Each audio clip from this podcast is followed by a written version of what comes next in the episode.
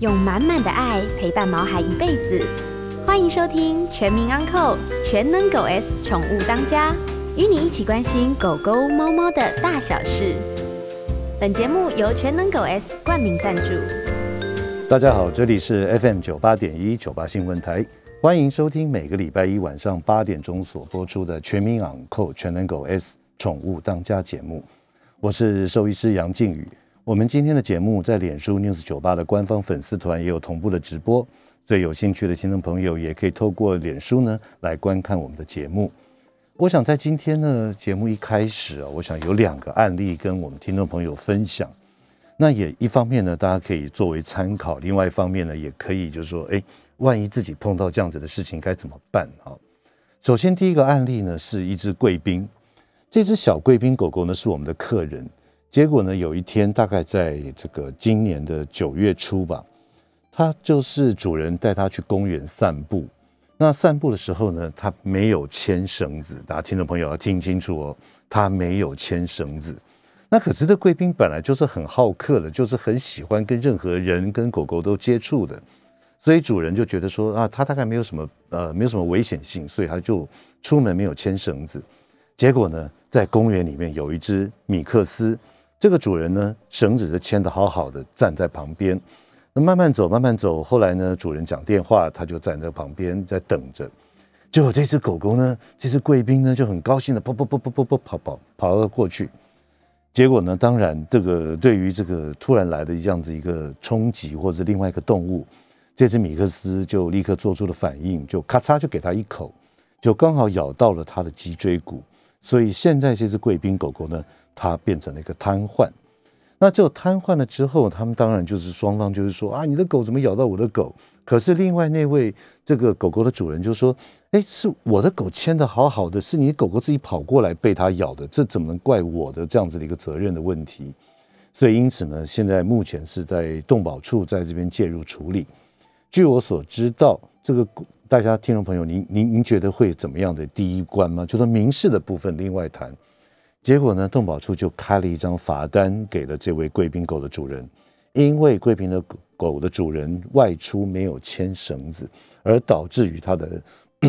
他的这个呃心爱的贵宾狗被咬到了，这个变成瘫痪，所以因此呢，这个主人要受到一个依照动保法里面，你没有让你的狗狗是得以安全，甚至于造成生命威胁的这样子一个一个一个罚单啊，所以。这边第一个案例跟听众朋友来说一个这样的分享，也就是出门一定要牵绳子，这非常重要的。那第二个案例呢，也是最近，而且呢发生的好奇怪，都是我好朋友啊。那呃，首先我们像甲乙两方吧，甲方是一只哈士奇，乙方是一个雪纳瑞。我不晓得为了什么，这只哈士奇平时呢，我在帮他看诊也好，或者在很多活动的场合碰到它。他都非常的和善，对人跟其他动物都蛮好的。可是不晓得为什么，大概八字不对还是怎么样，他看到那只雪纳瑞就非常非常的生气。而且呢，大概在一年前，他们之间有一个小冲突，他把雪纳瑞稍微咬伤了一下，所以造成了一些耳朵上面的一个伤害。结果呢，以后一见面就是非常非常的凶猛，就是好像就要要拼个你死我活一样。就结果呢，在这个呃，也是在上上个礼拜。他们在这个路上，哎，狭路相逢又碰到了。那到这个哈士奇的主人甲方呢，其实他已经把他的这个绳子已经缩紧了，就说要小心，因为他看到他了。那这狗狗呢，也有一点点这种警戒的一个状态。那雪纳瑞的主人呢，因为有之前被咬过的一个经验，所以呢，他就把这个雪纳瑞狗抱起来。抱起来了之后呢，一个不小心，这个哈士奇，因为你晓得它的它的冲力非常大的。有的冲过去呢，就不小心扑倒了主人，让主人摔跤，然后呢，它的爪子造成主人的背后的一些抓伤。那当然，这一一一定又是走向了这个法庭，他控告他伤害，他个什么双方来互相的在那边指责。所以呢，这这个两个 case 里面，就是两只狗狗都有牵绳。可是呢，我要提醒我们听众朋友，如果说我们家的爱犬出去，它可能平常就对谁有一点点意见，或是对什么样子有点不是非常的满意的话，尽量如果看到对方在对面，或者说哎要走过一个巷子，我建议是说我们掉头，我们就转一个方向，好，那接下来呢，既然目前也是有已经走到法院，那也即将要开一个协调会或是一个和解庭啊，怎么样的一个方式来处理？其实啊，只要我们多注意一点、小心一点，就可以避免这样子的事情发生。所以这一点呢，提醒我们的听众朋友：第一个，外出牵狗狗一定要牵绳子，不管怎么样，就算你因为没有牵绳子被狗咬了，这样子都是一个。呃，有这个违反动保法的这个一个刑一个罪行在啊，不要说罪行了，一个一个违规的这样子一个情形在，所以呢，而且如果因而引发了这种不幸的事件，其实都不是好事，所以大家一定要记得哦，出外一定要牵绳子。呃，在我们上个上上个礼拜的节目当中呢，我们特别介绍了这个猫咪常见的一些传染病。那我想，我们在这个呃饲养的这个我们听众朋友里面呢，您大概也有不少的是养狗狗的主人，所以您是否也想了解到狗狗的一些传染病呢？呃，相对于猫，因为狗狗它有个特性，就是因为它喜欢出去玩，那出去玩呢，出门跳那个跑跑跳跳，而且呢可能会到草地，也有可能会到接触到别的狗狗，甚至于呢，有时候这个电线杆这边呢，狗狗就会抬腿尿尿，然后另外一只狗狗去闻一下，然后又抬腿尿尿，是否会有一些？狗狗的传染病，好，那依其实依照我的个人的经验里面，狗狗的传染病跟猫的传染病，狗狗的传病其实有时候也是蛮可怕的，有时候呃一个不小心啊，延误了就诊或者就医，往往会有一些这个不幸的事情的发生。所以呢，我们今天特别邀请到了国立中心大学的助理教授刘品成兽医师，他专长于狗狗、猫猫的传染病。那今天我们在我们这个连线的特别来宾呢，是国立中心大学兽医系的助理教授，那刘品成兽医师也是刘品成老师。那刘品成老师呢，毕业于台湾大学兽医系的博士班，他的专长啊是小动物的急诊的这个重症加护医学，另外呢，对于临床病理学还有传染病学都是有非常的呃高有非常的研究哈。那接下来呢，我们就来请我们的。我们刘品成来我们节目现场，品成，Hello，嗨，大家有大家这样子，OK，声音都听得清楚吗？嗯，很清楚，很清楚，对，好好好，好，哎，平成，大家听众好，哎，来，好，我想先请问一下，那个你可不可以先自我介绍一下？就是说，哎，你是这个兽医系，然后毕业之后念了博士班，对不对？那你的专长、你的研究是什么样子的？哪一方面领域的？哎，我在博士班的专长大部分都是在呃，主要像是一些皮媒的传染病，这样简单一点，像是一些胶虫啊，还有致力于一些像是呃一些检验分析上面的一些的呃开发，当然还有个直接是像是全温热的治疗的方法的一个策略，这样子一个情形。是，听说你的指导教授是苏碧玲院长是吧？对对对，是苏老师，鼎鼎有名的苏 苏老师。他他很严格的，啊，对不对？对，他在教学上面真的非常严格的了。对对，非常严格。那我想这这个呃，首先呢，想请你跟我们大家听众朋友介绍一下这个狗狗呢，它哪有常见的有哪些传染病？就说我们常会碰到的，临床上也好，或者饲主呢可能也会碰到的。哦，好，但可能要稍微先跟就是呃大家稍微先说一下，就是传染性的疾病，其实呃我们通常会概括讲，其实意外的比我们想象中的还多哈，包含像是一些病毒性的啊，原虫性啊，或是细菌性啊，但。呃，霉菌其实也是，但是其实就在门诊上面而言，其实我们反而比较最常会遇到的，当然会根据不同的年龄层会有关啦。那像是比较年轻的，我们可能就比较容易会碰碰到一些像是病毒性，我们常见到就是像是犬瘟热啊，或是犬小病毒这件事情的。是。那当然像犬舍科这些也都是。嗯。那如果说像是一些原虫性的话，那可能在呃台北、台中，其实高雄也有，但是中南部部分应该还蛮常会听到，像是一些胶虫症。你可能听众可能会有听到像是大胶虫啊、小胶虫啊，或是呃一些。呃，其他的那当然像是细菌性，呃，我觉得应该最目前来讲，其实广告都都打的很多，或者是很多的胃教文的，像是一些锅端螺旋体的部分哦，甚至一些爱丽希氏体啊、片状鞭虫这些东西，其实都算是临床上面相对在狗上面是蛮常见的。是老师啊，这样听你这样讲起来，我们今天节目会非常的丰富哎，对不对？不管是从病毒性的、原虫性的、细菌性的，或甚至于霉菌性的。其实这个传染病是五花八门，非常非常的多。好，那我想在这个也是听众朋友常会问的一个问题啊，狗狗跟人一样也会感冒吗？它的感冒的是跟我们人一样的吗？因为我们最常碰到就是说啊，我家有个小孩子，那狗狗现在是好像似乎有咳嗽、有流鼻涕，它这个感冒会传染给我们人吗？这点我想可不可以在一开始的时候跟品成老师问一下？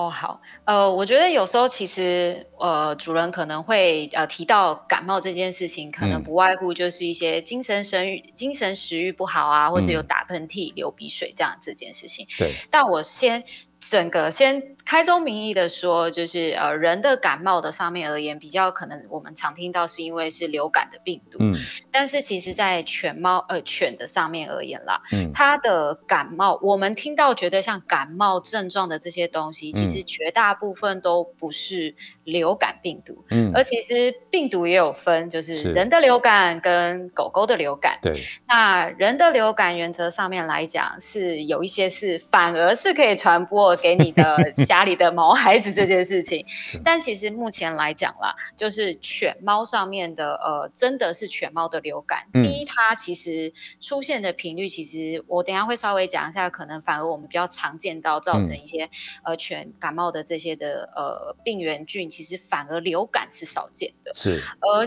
真的就算是你的狗狗真的得到了流感，有相对应感冒咳嗽的状况，其实反而你并不用担心说呃它是不是可以。传播回来给人类，反而你应该是担心是你的毛孩子可能会被你给传染。是，可能是不会讲话的，反而是比较危险的高危险群在这边，对不对？对。所以也就是说，嗯，来你说，嗯。哦，不好意思，因为这样刚刚其实就有讲到说，其实呃，狗狗的常见像是感冒，我觉得有时候可能兽医师是为了想要让呃观众朋友或是我们的呃就是呃宠物的主人客户对我们的主人稍微可能比较快速可以了解的情况下，所以可能会有点滥用了感冒这个这个词啊。嗯嗯。那其实反而其实，在呃犬上面而言，是有更多其他像是一些呃什么呃呼。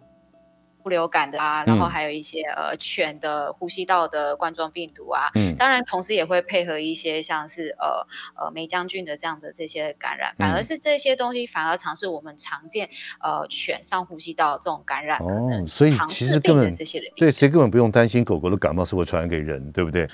呃，所以反而是狗狗我们人会传染给狗狗。OK，好，呃，今天我们连线的特别来宾是台中中心大学的助理教授刘品成刘老师。那我们进段广告，广告之后来好好问一下，狗狗常见的传染病有哪些？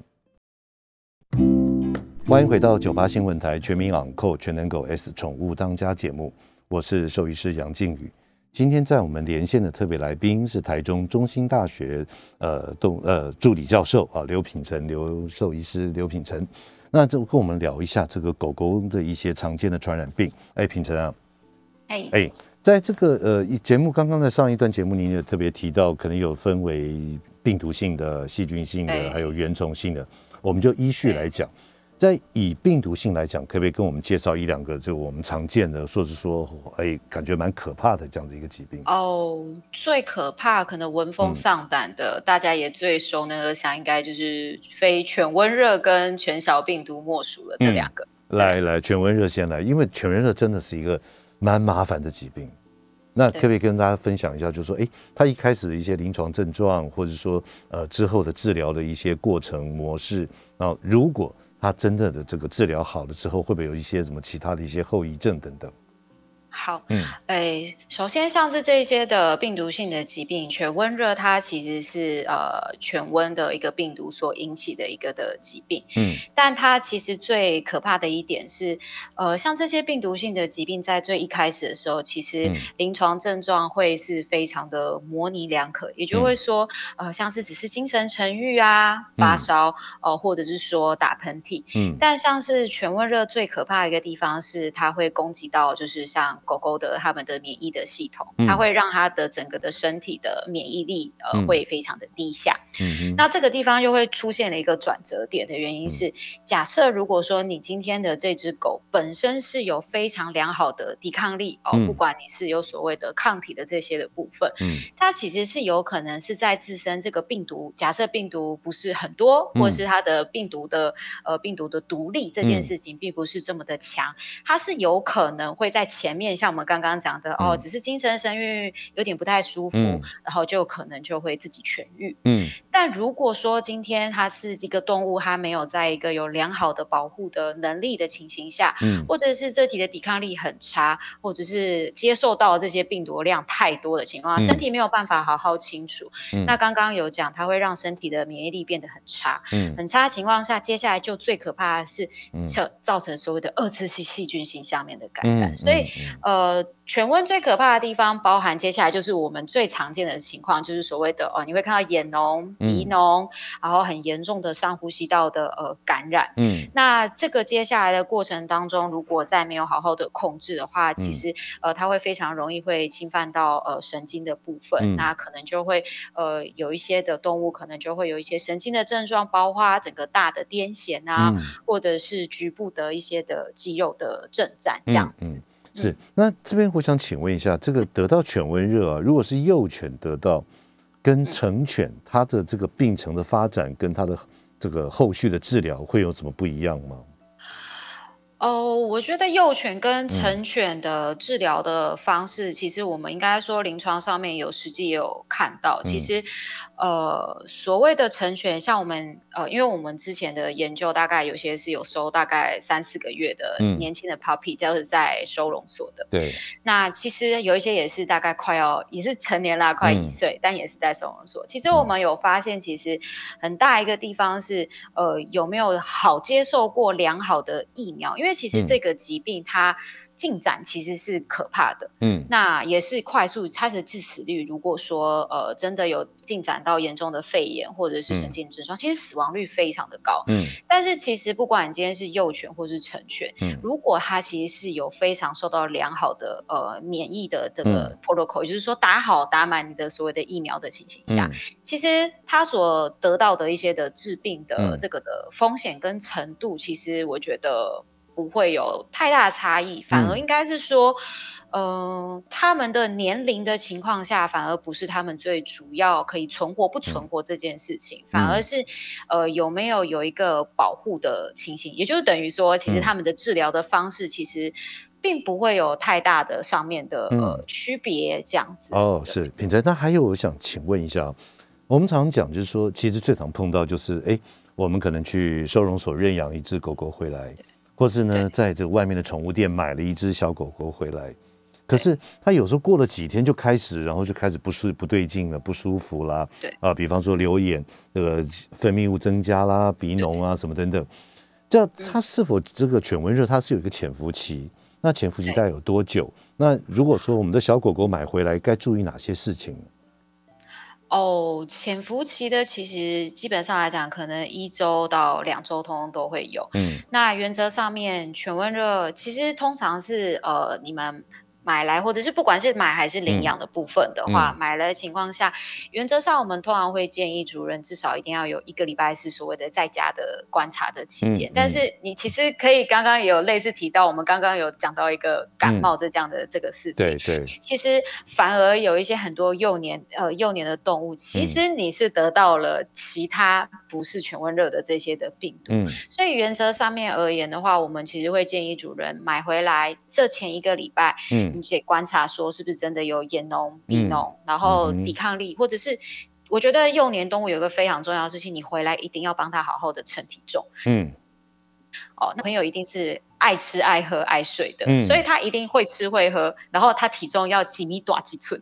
那如果说他变 他变，如果说真的没有达到这样的标准，其实我就会建议说，其实他真的得要来给呃兽医师做一个检查，也许呃可能就会需要做到一些像是初步的快筛，甚至要再更精密。如果真的呃相对希望比较精密，甚至有做到核酸诊断，可能包含眼睑的采样啊，或者是鼻腔的采样，做 PCR 来做，对不对？对对对对，所以不仅仅是那 COVID nineteen 啊，其实这个犬瘟热也是非常重要。好，那我们现在这个犬瘟热大家也聊完了，就是说，哎，我们是一，反正你发觉有不对了，或经过检验，那交由您的家庭医师好好的帮你治疗。那这个肠炎，您刚讲到小病毒肠炎这件事情，那这个疾病可不可以跟听众朋友再呃来说明一下呢？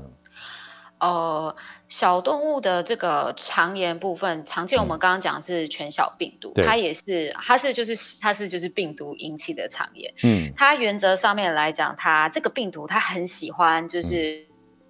宫位的呃身体里面非常生长快速的一些的细胞，嗯所以其实就包含像是骨髓的造血细胞，嗯，或者是肠道的绒膜绒毛的细胞。细胞，所以、嗯。对，所以这样的情形下，我们通常会在看到，假设如果你真的得到了小病毒这件事情，你可能会看到临床症状嗯。是消化道哦，因为嗯。它就攻击消化道的情形下的时候呢，你就可能会看到动物就是除了精神食欲变差之外，可能会上吐啊、嗯或者是下泻。嗯，那最经典的就是嗯它会把你的绒毛就是整个破坏，彻底的瓦解铲。掉，对不对？对，嗯所以你会看到非常经典。我们可能常常会教，有时候教兽医系的学生就说：啊，你闻到幼年动物有非常血腥的这种嗯的下痢，你首先的条件就是一定要想到全小病毒。嗯嗯嗯，那刚刚讲到一些像是骨髓的这些部分，这个嗯部分可能就是呃续主可能比较不会知道，嗯因为就是血检上面可能会被听到说啊啊你的动物现在什么红血球很低，白血球很低，血小板很低，其实嗯基本上。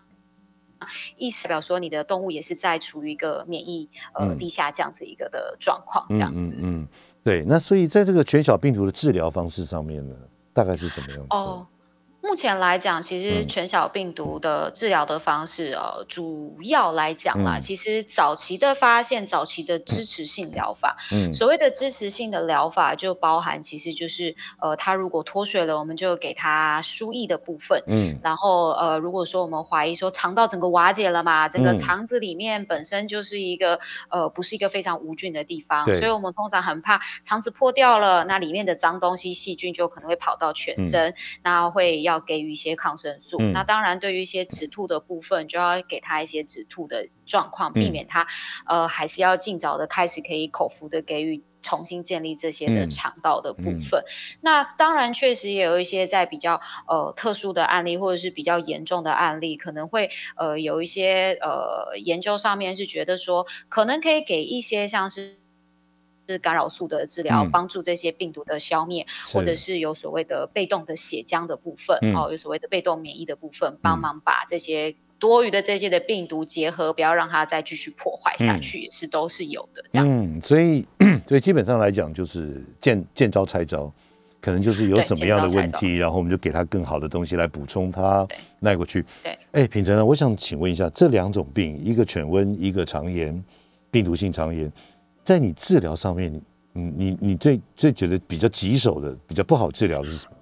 哦，全温热，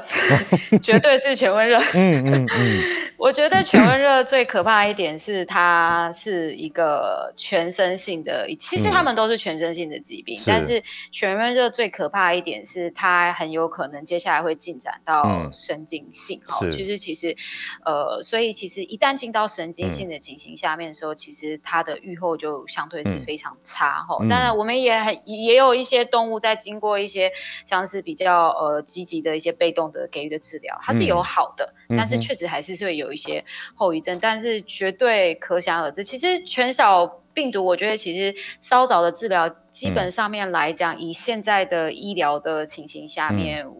我我是觉得挑战性没有这么高，但是全温热真的挑战性太高，对。非常高。哎，秉承现在只在剩下大概四十秒啊。这个小小狗狗回来最好的一个免疫的时间就是打预防针，因为刚刚你有提到这病毒性的疾病要靠预防针来治疗。你简单来讲，大概几周、几周、几周是最好的一个预防针的注射时间。哦，最好的小朋友开始就是六周开始，但是其实基本上对你一带进来的情况下面的时候，不管你几周，我其实都会先建议你至少在家先待一个礼拜，嗯。然后至少六周到八周是最好开始，然后嗯开始打疫苗就是每四周，直到打到你十六周，就是嗯四个月。哦对，那等于打三到四剂了，对不对？有可能会需要打到三到四剂。对，其实这样才能提供他最好的保护嘛，对不对？对，好，对，OK。今天在我们连线的特别来宾是中兴大学的助理教授刘秉成刘老师。那我们这段广告广告时候再问他细菌性方面的一些疾病。欢迎回到 News 九八九八新闻台全民养扣全能狗 S 宠物当家节目，我是兽医师杨靖宇。我们现在也开始开放我们电话的扣印，我们的电话号码是扣印电话是零二八三六九三三九八零二八三六九三三九八。今天在我们节目连线的特别来宾是台中中心大学的呃助理教授刘品成刘老师，来跟我们聊一下有就有关于狗狗一些这种可怕的传染病哦，常见的传染病。所以您对于这个有任何的方面的，您可以扣印进来，或是说您在脸书上面留言，我相信我们刘老师呢会一一来跟您好好的回答。好，哎，品成。哎哎，呃我们再继续聊下去啊，就是说我们刚刚聊完大概比较可怕的两个病毒性的，对不对？犬瘟跟肠炎，病毒性肠炎。那现在讲细菌性哦，因为你一开始在第一阶段的时候特别讲到那个钩端螺旋体这件这个疾病，那这个可不可以再来呃跟我们大家来说明一下钩端螺旋体到底是什么样子的一个疾病？哦，锅端螺旋体它是一个细菌传播的一个的疾病，它嗯。其实、呃很常可能有一些呃像是一些老鼠，可能是它饱毒的一些宿主，老鼠那或者是有一些老鼠，或者是嗯。有一些这些老鼠有可能它的尿尿，其实这个锅端螺旋体嗯。基本上就是从受感染的这些的动物的尿尿排出去，嗯。所以排出去就会到哪呢？就会到土壤或是湖泊哈、嗯或者一些溪边的部分。嗯。那如果说你今天是一些呃狗的部分嗯好、的情形下，假设也是没有受到很好的疫苗的保护的情形下嗯。面，也一样就是可能去嗅嗅、闻一闻，或是啵啵啵啵啵的情形下面，在玩土啊，因为有些狗很喜欢挖那对，个在草地里面，对不对？对对对对对，嗯所以他们就很有可能直接是在接入的情况下，在嗅的情形下，直接呃筋黏膜上面的感染的情形下，少数也会有一些就是经过血液啊或者是咬伤的这个部分去嗯做感染的情是形下，对。啊，那所以钩端螺旋体的话，它基本上它会造成什么样的一些临床症状，或者说会造成什么样对动物的伤害？好，高端螺旋体造成的伤害，我觉嗯得其实大家听到现在会发现，其实你会发现这些传染性的疾病一定嗯。有所谓的轻症跟所谓的严重的程度哈、嗯。那取决一个很大的一个部分，嗯。其实不外乎就是包含呃自己的保护能力嗯。啊、跟。整个呃病菌的这些的量，嗯。跟这个病毒、病菌或者的毒力的情形下，那假设今天如果说是一个比较呃没有伤害性的这些的锅端，因为锅端螺旋体它非常多种，它大概嗯两百多种，它嗯有各式各样的一些的独立。嗯那假设如果说今天是在一个自己抵抗力非常好的这些的狗狗，其实你的表现上面可能就又是一样打喷嚏，嗯然后精 神比较沉郁一点，嗯然后有点懒懒的，可能有点点眼屎，然后自己就好了。过了就好了。哦，但对，但是它很有可能会，就是这个的细菌会一直在你的身体里面。嗯。存着，然后排排毒，就是他随便尿尿的时候，就可能会传播下一个。嗯。但如果说我们其实，在台湾反而比较容易，呃，可能会常见，也比较让人家闻风丧胆的地方的情形下，主要是呃造成就是急性的肝脏的损伤，哈、嗯。就是所谓的爆肝，哈、嗯。或者是所谓的急性的肾脏的损伤，直接让你的肾脏功能直接 shut down，、嗯。没有办法很好的尿尿。那当然，现在有一些开始是呃有发现说，它其实会造成一些呃身体的免疫系统是完全的嗯。失衡，造成肺部的急性的大的出血这样的这件事情、所以它嗯。的症状是从。看起来不剩什么东西，呃，没有，然后到可能有所谓的非常严重的肾脏问题，或者是肝脏问题，或是同时肾脏、肝脏一起坏掉，嗯或者是整个变成出血性的肺脏的出血这样的一个状况都是有。，哎，刘老师啊，我们常在这个呃各地的政府啊，如果说有那种淹大水，或者说整个市区会淹水，或者怎么样的一个情形，常常会提醒我们的市民还有国民，就是说不要去赤脚去踩水或者干嘛。他就有讲到说是会得到钩端螺旋体，这那我就我想请问一下，就是刚刚我们聊到的，就是说，哎，它是老鼠啊、尿液啊，还有狗狗啊，那为什么政府会呼吁我们人也要小心钩端螺旋体？它是会人畜共同传染的吗？会的，会的。呃呃，锅端螺旋体是一个人畜共同的传染病哈。当然，像是其实政府上面讲的，其实对于狗而言也是一样的，就是其实我们非常发现，就是呃，有时候这些疾病特别有一些好发的时节哈，包括我们接下来就是呃台风过后，哦大雨过后，或是呃梅雨季节的情形下，基本上来讲，它的概念都是有雨水冲刷到这些土壤的情况下，有可能会造成土壤里面的这些。东西不不入就翻起来，阿你的狗的情况下就去玩的时候，就反而更容易把接触到这些的的病菌。那 not 也确实是在假设，如果说您今天你的动物已经有被医生怀疑有钩端螺旋体的情形下面时候呢，呃，我们我们也兽医师我们也会基基本上也会跟主人讲说，其实刚刚有提到它是经由尿上面去做传播的，所以呃，饲主基本上来讲在处理您家动物的尿的时候，或是我们的兽医师呃助理的时候，我们都会要求他一定要戴好他的手套。手套的这个部分，然后去做承接这样部分，而且一定要保持。就是做完这些事情一定要洗完手哈，才可以呃做这些其他镜子或者乱摸啊手啊这样的这件事情。嗯对，所以所以钩端螺旋体是一个人畜共同传染的一个问题，对不对？是的。那接下来我们再聊一下，就是说有关于原虫方面，你刚刚你也特别提到，就说原虫方面可能是像胶虫啊什么等等。那可不可以简单来跟听众朋友聊一下胶虫的问题？哦，胶虫的部分的问题常见，我们有所谓的大胶虫、小胶虫，它其实主要你可能呃在呃兽医师跟我们饲主讲的情况下，主要其实是呃。依照它，就是因为这个原虫它是寄生在红血球里面，所以呃，胶虫症原则上面的话，临床症状这一开始又是一样，发烧、精神沉郁。嗯啊，当然它还多了一个比较特殊，可能因为这个原虫它是喜欢寄生在红血球部分，所以它其实在红血球里面寄生啊，你在这边增殖出去就一定会造成血球上面的一个的破坏。对，所以它原则上面它也会造成溶血性的贫血，所以当然有可能你的动物可能会多看到一些呃。黄疸啊，或者是尿尿颜色会变得呃比较黄啊，就是这样的一个颜色变很深。这样子对，会变得会比较深这样的一个状况。那它最可怕一点，其实就是呃，假设如果说没有及早的治疗情形下，它的贫血的状况是可能会严重到致死的。嗯，所以呃，这样的情形下面的时候，当动物的主人来的时候，我们通常会看一下它感染的这样子的程度，那是不是有需要到呃输血，然后再配合这些杀原虫的这些的治疗的方式去做这样子。那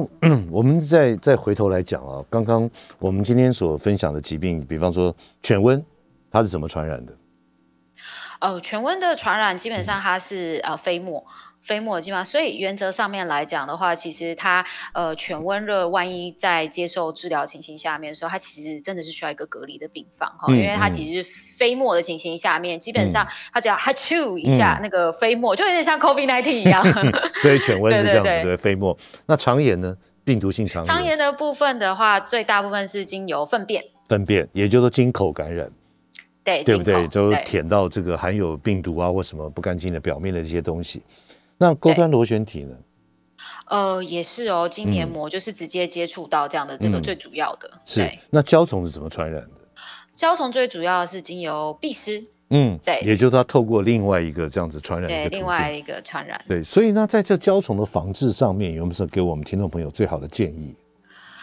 哦，在胶虫的防治上面而言的话，其实真的是现在，因为我们有在做相关的这些的呃研究，其实真的有发现哦，你有规律的、定期的在做呃这个的预防，其实是呃没有规律预防的这些，它可能会得到这个疾病是有规律的三到四倍哦。哦，所以其实呃所谓的规律哦，这边又一定要跟主人讲清楚，就是呃你是如果是。现在有非常多的点，有点的，有吃的，哦，有所谓的带的。嗯，那假设如果说是点的，你一定要是呃每个月这样的做去做。哦，当然在点的部分还包含到你有没有好好的太常去洗澡，有可能会把你的这些洗剂啊比较容易会被洗掉啊。是，所以当然有些人会说，那是不是可以口服？其实目前有越来越多。其实就以胶虫上面而言，其实目前市售只要你正确的使用，它都可以达到很好的预防效果。所以真的这就是没传染性的，对，就是预防重于治疗，简单说是这样子。对对，原则上预防你花这个小钱，其实实际我们有算过，你每个月花这个小钱，因为你得到一次胶虫，你要重症，嗯你大概五万，嗯可能跑不掉。如果还要 对输输血更可怕，那更可怕，对不对？好，对对对，哎，那个刘老师，我想再问一个问题啊，其实也是听众朋友常会这个，我们晓得幼犬呢、它照您刚刚所说的，从六周开始要打疫苗，打到四个月嘛，对。不对？对那这段时间，我们晓得幼犬又是呃没有打完预防针，我们最好建议它不要出门。那可是呢，它又刚好面临到这种所谓的呃社会化的一个历练，尤其是像这个我们那个呃饲养的，比方说是导盲犬的一个中途家庭啊，就说哎，我们在训练到一岁之后要还回学校去上课。那请问这样有什么很好的一个建议，该怎么做呢？幼犬预防针没打完，可是又必须要做一些社会化的练习，那对于我们的主人们该怎么做？我对其实。其实这些呃，美国动物行为的这些协会也觉得，嗯。就是说社会化对于这些幼犬哈，就是最佳训练是三周嘛，开始嗯。到四个月，刚好就是卡在那个打疫苗的期间。对，所以，呃，基本上他们会觉得社会化是不可一定要做的，但嗯。你要想是，如果说我们真的得做情况下的时候，其实，呃，基本上来讲，其实可以建议是已知已经嗯。确定有非常良好在打完疫苗的动物，嗯。而且是在你已经确定像是干净的环境，假设是嗯。你自己的住家的这样的一个情形下，你是可以邀请你的呃的动物嗯。来去做这一些社会化。嗯。我真的是不太会建议，就是说啊，为了要社会化这嗯。件事情哦，反而本末倒置，我就打牵着一只还没有打完疫苗的狗嗯狗，然后嗯去呃户外或是公园这个部分，嗯。因为其实还是有很多的。动物其实有可能是没有打疫苗，而嗯且这些的土壤这些东西，其实你都不知道这些病原菌是不是在这里面的。嗯所以嗯简单一个要诀是，你可以请你已经认识良好、接受过疫苗的狗狗，哦、欢迎他来到他家，或是你去嗯他家，而且他家也不是一个开放的一个的空间，所以重重点就是狗趴。对，所以重点就是还没有打完预防针之前，整个这个计呃预防注射的这个计划没执行完之前，还是不要出去，对不对？我觉得其实是嗯不要出去，真的嗯是公众场合这件事对情，因为公众场合你就真的不知道。嗯，我们真的有小朋友，就是真的为了要讲，所以嗯他就真的得标了，这样子真的。OK 好。那，今天我们连线的特别来宾是台中中心大学的助理教授刘品成刘老师。那待会我们这段广告再来问一下，到底必师它有多可怕？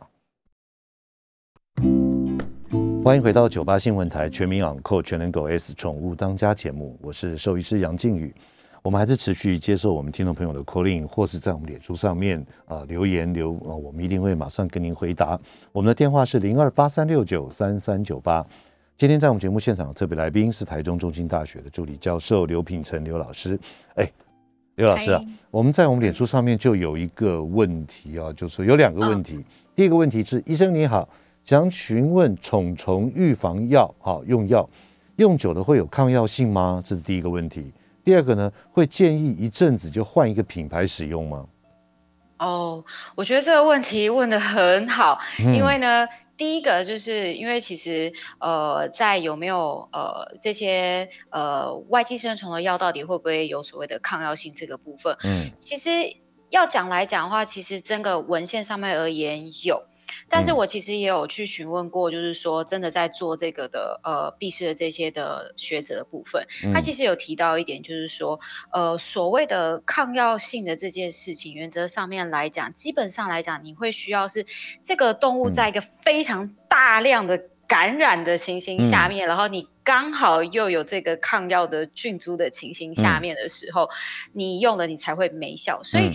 基本上来讲，你如果说呃目前来讲的市售的这些东西，就以现有的情况下而言来讲，其实应该是相对而言比较不会有所谓像我们真的有看到就是大量的这样子嗯。的被感染这样的一个的的的嗯。情形，所以其实目前来讲应该还。你问我说学术上面有没有嗯抗药性的？有，有可是实际嗯上面而言来讲的话，其实呃，对于直接可以达到该有的这些保护群体的保护效力而言，其嗯实是还是是足够的。是，所以所以其实要不要换一个牌子，我觉得完全就是看居家转环境，还有就是说你使用上面的一个结果，对不对？啊，这样来提供您做参考。那另外还有一位那个有一位听众朋友在我们脸书上留言说：“医生好，想了解艾利西呃艾利西体啊，它的治疗方式。其实这也是 B 四传染的另外一种疾病，对不对？艾利西，对对对，来我们简单来说，我们回答一下听众朋友。”好，爱丽丝氏体我们最常见可能有所谓的常听到是急性期跟所谓的呃慢性期，嗯，但是急性期基本上的临床症状可能就是所谓的血小板会比较低，有一些会有出血斑哦，就是流血，哦，可能常见是反而是去眼科看眼前房积 血，然后检验出来发现啊怎么会有，然后发现有发烧，然后一验，呃，可能就发现就是有。那基本上来讲，早期的爱丽丝氏的感染其实透过呃适当的抗生素治疗是非常好可以做。到痊愈的部分，嗯，但是在慢性的这个爱利西斯体的感染，所谓的慢性，基本上来讲，就是它牵扯到了一个攻击到了一个骨髓，它会造成所谓的泛血球的减少，也就是说，它把骨髓，简单讲就是把骨髓里面的东西全部都破坏光光，所以它的白血球、红血球、血小板通通都不见了。嗯，那这个部分其实反而是在临床兽医师上非常棘手的一个病例，它目前可以做治疗的方式，基本上就是所谓的给予这个。药的呃，这个虫的呃抗生素之外，基本上剩下都是支持性的疗法，或是给一些促进骨髓的生成。但是是第实际上面临床上面有看过这个的骨髓到底什么时候可以有 response 这件事情，有些很幸运的，大概一两个月就恢复了。嗯，但是有一些我们整整等了他大概一年。嗯，呃，这在一个一年的情形下面，这个是我在研究所的 case。那呃，我的老师让他输了大概不下十到二十次的所谓的输血的部分，去帮忙去做这个的耐过这样的一个情形。但后来这只动物是 happy ending，可是你可以发现这里面的。呃，整个的心路历程其实是蛮蛮辛苦的。所以，其实我们这些听众朋友问的，就说爱丽西体的治疗，其实我是觉得，当我们发现我的毛孩子不对的时候，你就要小心了，对不对？对，就要赶快早期，不要把它拖到最后，连他的那个 bone marrow 的骨髓这边都已经对，都已经已经受到很严重的伤害的时候，这在治疗起来就很难拉起来。对，对，非常难，都非常难的，对不对？OK，好，来。因为时间的关系，只剩下一分钟的时间了，一一分半钟。我想请一下刘老师，对于今天我们的访谈的内容，做一个简单的结论，怎么样来呼吁我们听众朋友该注意，不管是细菌性、病毒性、原虫性，或是那个呃这个呃爱利西体啊，或什么等等，有什么样的一个正确的观念跟做法？哦，其实传染性的疾病最主要就是。预防胜于治疗，嗯，而这个预防包含了就是良好的规律注射打疫苗，然后还有就是给予正确的外寄生虫、内寄生虫的这些的感染，那剩下细菌的部分，其实基本上就是让你的动物保持在一个健康、舒适、干净的一个的环境，减少病原的接触，其实基本上来讲，你就比较不会得到这些的传染。哎，对对，我再偷一点时间，平常我再问你最后一个问题。我们常常在临床上面碰到有一些客人。